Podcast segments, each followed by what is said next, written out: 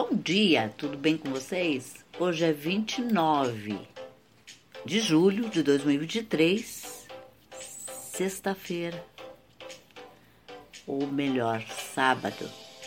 E eu desejo um dia maravilhoso, cheio de coisinhas de fazer sorrir.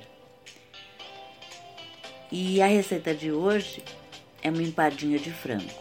Os ingredientes para o recheio são uma cebola média picada, uma colher de sopa de coloral, 500 gramas de filé de peito de frango, 300 ml de água, um tomate grande picado, duas colheres de sopa de farinha de trigo, azeite, pimenta do reino e sal a gosto. Os ingredientes para a massa: 200 gramas de margarina ou manteiga, dois ovos inteiros, meia colher de chá de sal, 75 ml de água, 500 gramas de farinha de trigo, o que dá 4 xícaras de chá, tá? Para montagem, uma gema de ovo e azeitonas verdes sem sementes a gosto. O modo de preparo do recheio. Em uma panela, frite a cebola em azeite até dourar, temperando com o coloral, o sal e a pimenta do reino. Adicione filé de peito de frango a água e o tomate misturando bem. Tampe a panela e deixe cozinhar por 10 minutos. Retire o frango da panela, desfie e retorne ao molho da panela. Se julgar necessário, acrescente mais água até chegar ao nível no nível do frango, tá?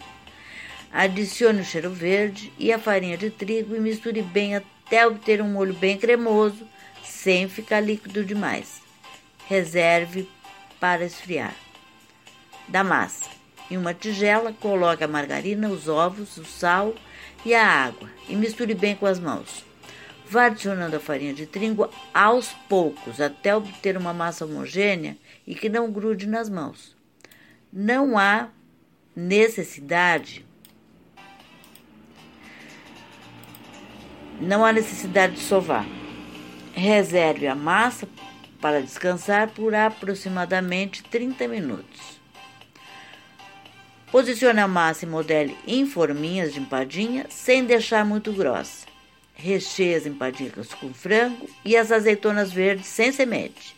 Feche as empadinhas e coloque sobre uma assadeira, pincelando a gema de ovo, batida sobre as empadinhas. Assim, forno pré-aquecido a 200 graus por 30 minutos ou até dourar bem essa dica para este sábado bacana. Espero que vocês tenham curtido e até amanhã, se Deus quiser.